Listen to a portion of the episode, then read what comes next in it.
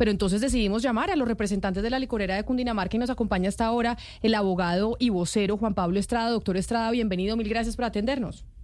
Camila, buenos días para usted, para sus compañeros en la mesa y para la audiencia de Blue. ¿Cuál es la respuesta que dan ustedes a ese tribunal de arbitramiento que les está poniendo la empresa distribuidora de licores de, Cundinamarca y también de Caldas en, eh, en la región por 3 mil millones de pesos? A ver, Camila, yo lamento ser un poquito aguafiestas.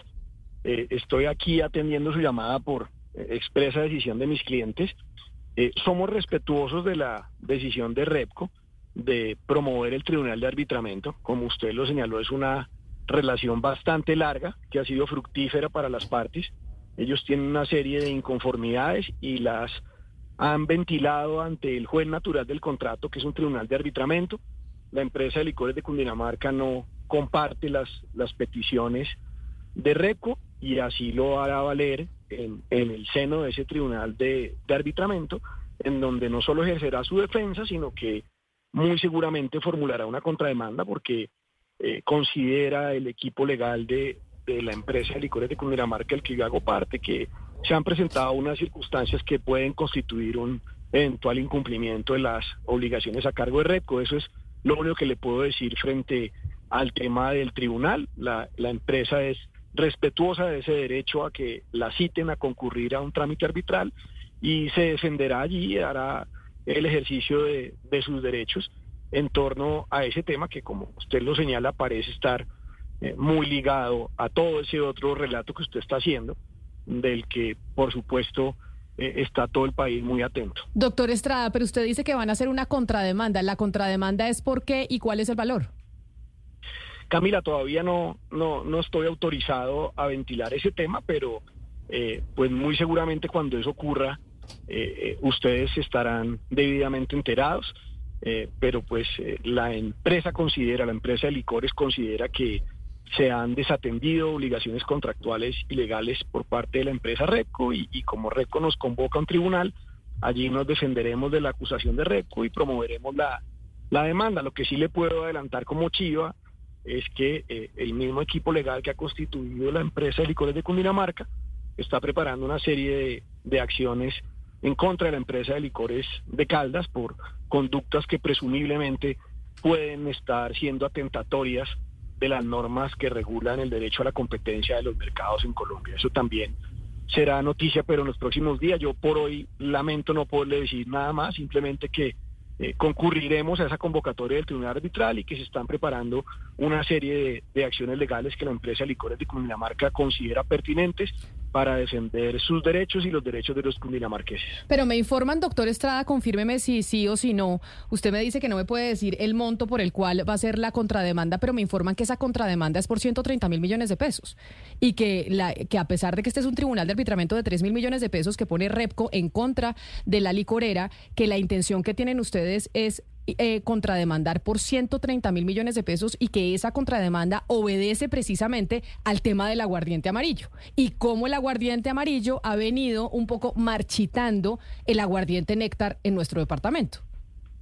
Camila, lamentablemente no, no puedo ni confirmarle ni desmentirle eh, esa cifra que usted está dando. Le repito, nosotros vamos a concurrir a, ese tribunal y, y, todos estos temas pues forman parte de la estrategia de, de defensa de una entidad pública como es la empresa licores de Cundinamarca y en esa medida pues yo no estoy autorizado a, hablar nada distinto que, les repito, que concurriremos al tribunal, que ejerceremos primero nuestro derecho de defensa y que se está estudiando la posibilidad en efecto de formular una demanda de reconvención o una contrademanda en contra del distribuidor.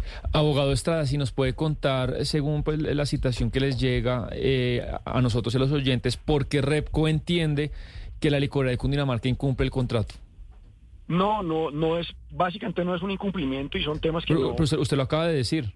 Nosotros vamos a alegar que no hemos, em, em, no hemos hecho incumplimiento del contrato, claro. La, la licorera considera que puede haber incumplimientos de RECO. RECO lo que reclama es un rompimiento de la ecuación económica del contrato.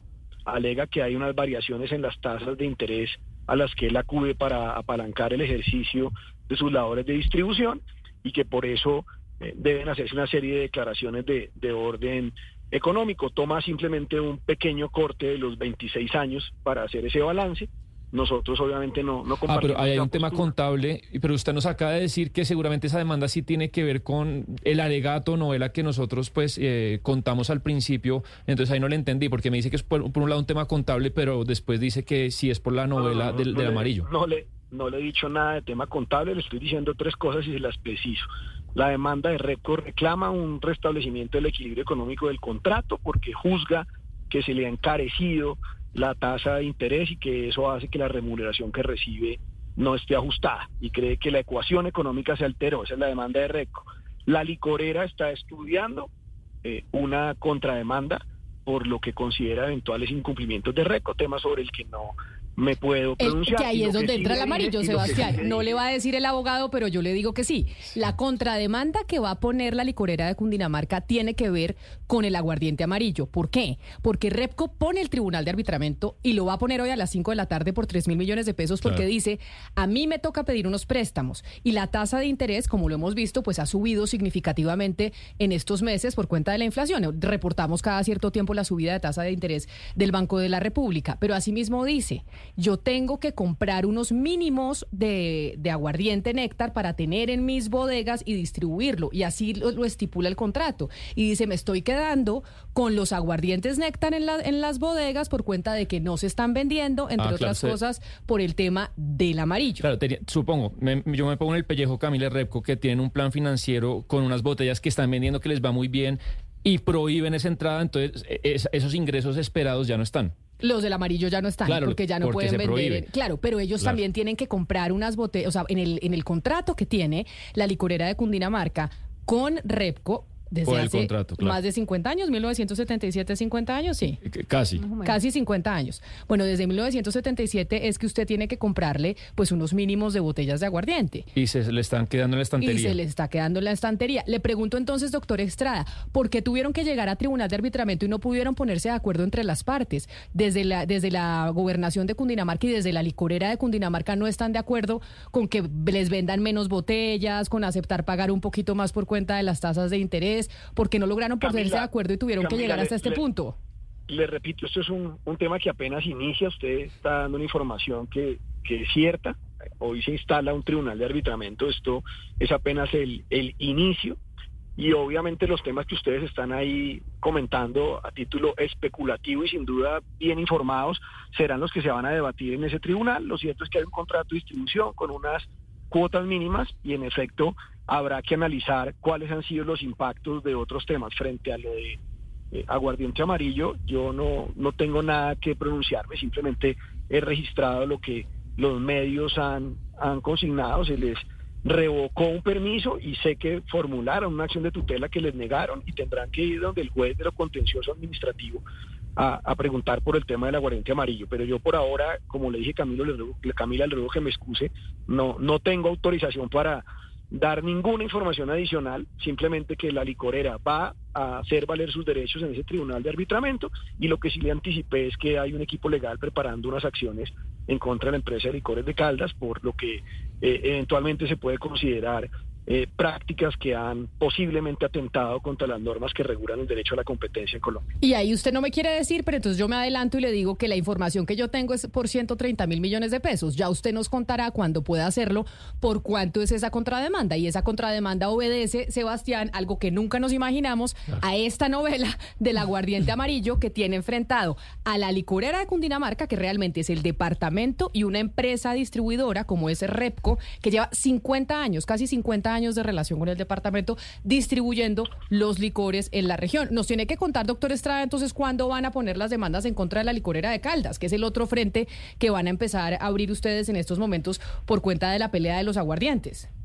Camila, cuando tenga autorización, cuente con que le, le daré lo que pueda comunicarle. Por ahora, solamente lo que le he dicho es lo que estoy autorizado a, a ventilar en medios de comunicación. Que además, si me deja complementar, doctor Estrada y Camila, eh, vamos a ver pues qué posición tiene, digamos, la licorera de Caldas, que usted sabe, pues obedece primero al gobernador y lo que sucede en Calas Camila es que cambió de signo político la gobernación. Ahorita pasa en manos del grupo que maneja muy bien Mauricio Liscano ah. y no sé si ahora ese nuevo signo político va a tener la misma política pues de expandirse comercialmente o si de pronto puede ser cercano a Emilio Rey. Digamos que ese es otro elemento que, me parecía importante tener en cuenta. No, pero además una pelea de pesos pesados también de los abogados. Usted está yendo al doctor Estrada, que es un peso pesado, y adivine quién, y adivine quién está en la licorera de, Caldas. ¿Quién es el peso pesado que está en la licorera de Caldas en el otro estrado? De los abogados importantes. Eh, de los abogados importantes. Uno que fue muy amigo suyo en una época, el señor Pablo Felipe Robledo, ex superintendente de Industria y Comercio, es el que está allá al otro lado. O sea que seguramente tendremos que hablar con el doctor Robledo también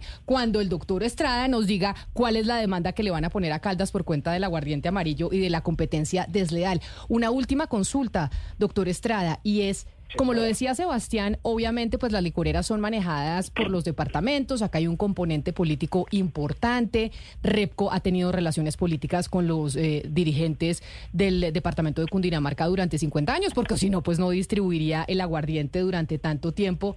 ¿Qué fue lo que pasó? ¿Por qué se rompieron las relaciones con el eh, grupo político del eh, gobernador electo Jorge Emilio Rey?